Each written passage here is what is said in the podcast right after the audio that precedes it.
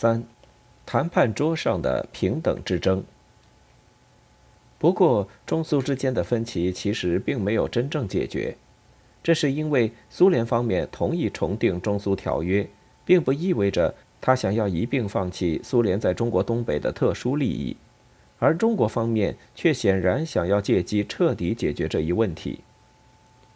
一月二十三日，双方正式开始举行会谈。首先由苏方提供了中苏友好同盟互助条约草案。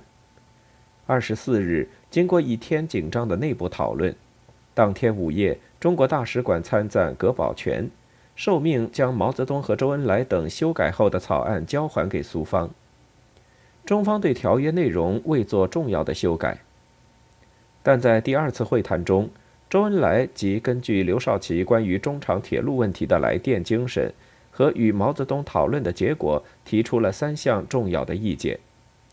一是中长铁路历史上已经过六次波折，照目前经营的现状和中国民众反映的情况看，苏联如果不要，将对中苏两国的团结更加有利；二是如果对日合约三年尚不能缔结，应规定届时即将旅顺口及中长铁路归还中国；三是。大连现实为苏联代管和租借的企业，由中国政府接收。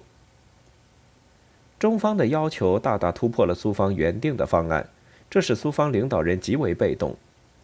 可是，既然下决心加强中苏关系，注意到周转述的中国国内的舆论和民众的情绪，权衡利弊之后，斯大林不得不最终接受中方建议。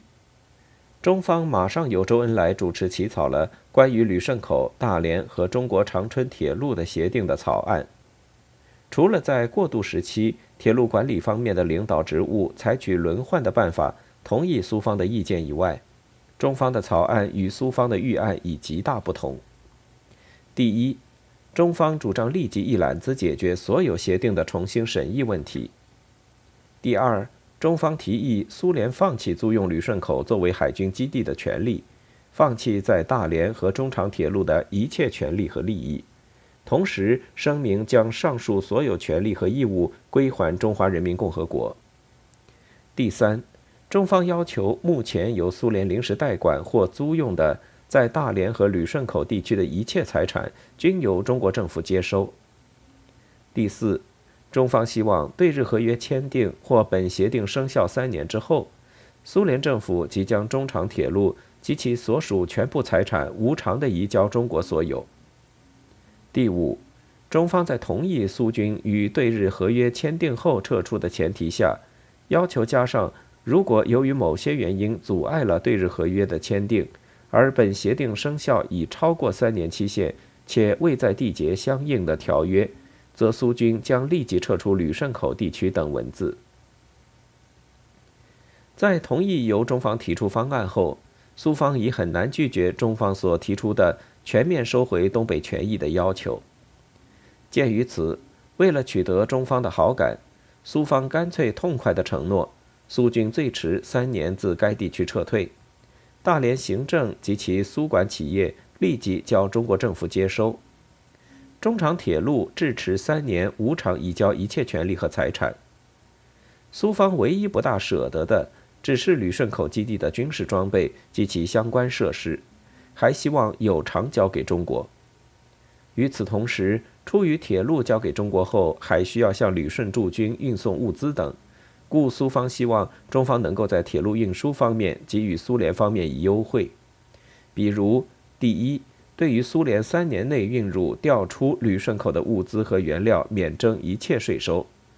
第二，上述物资和原料免受中国海关检查。第三，苏联军队和军用物资可以沿中长铁路自由调运，其运费按中国军队调运的现行价格计算。然而，出人意料的是，中方谈判代表周恩来的反应却是：一二两条均可照办。为运送军队和军用物资的规定，必须增加相应条款，即中国的军队和军用物资将自由地从满洲里车站经过赤塔新西伯利亚、阿拉木图到伊宁市调运，并沿西伯利亚和土尔克斯坦、西伯利亚之间的铁路以及阿拉木图新疆运输线返回，其运费按苏联军队调运的现行价格计算。周恩来提出这样一种建议，当然不是因为中国军队确实有此需要，它仅仅是周恩来力图在形式上求得民族平等的一种用来应付内部民族主义压力的政治策略。然而，苏联方面的谈判代表米高扬却难以理解。作为同盟者，苏联无偿地转让了巨额财产，中长铁路、大连、旅顺口，以及在这些地区我们拥有的一切权利。而中国却连苏联在一条铁路上调动军队都不愿意同意。如果连这样的让步中方都不能做出，那我们还算什么同盟呢？关于军队调动问题的这场争执，最典型不过的反映出中苏双方各自不同的历史情节与民族立场。由于中国有着近百年被帝国主义列强侵略和欺压的惨痛历史。几乎每一个成功的政治领袖都不可避免地会具有相当强烈的悲情意识，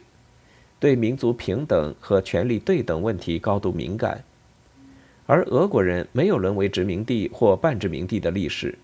他们对弱小国家长期处于优势地位，因此他们更关心的往往是既得利益的得失，更习惯于为自己的小恩小惠得到弱小民族的感恩戴德而自满自足。他们很难体会中国人对民族平等的渴求，与力争平等权利以扫除历史屈辱感的强烈愿望。当然，周恩来坚持两国权力对等的态度，到底还是使苏联领导人在思想上受到了一些触动。中国领导人对来自国内的民族主义压力相当敏感，还可以通过二月八日。及中苏两国有关中苏友好同盟互助条约的谈判基本告一段落后，周恩来向国内中共中央政治局发出的一份电报内容中，清楚地了解到，电报从一月二十二日斯大林和毛泽东会谈讲起，逐一介绍了自一月二十三日谈判开始以来，中苏两国代表着重讨论和解决的问题及其具体经过，并特别强调。整个谈判，包括条约起草，都是按照中方意见进行的。而事实上，根据已公布的大量档案文献资料，可以清楚地了解到，中苏友好同盟互助条约的草稿，并非是中国方面起草的。电报所以强调谈判始终在毛的指导下，并且都是中方居主动地位，显而易见是用于满足国内民族主义的心理需要。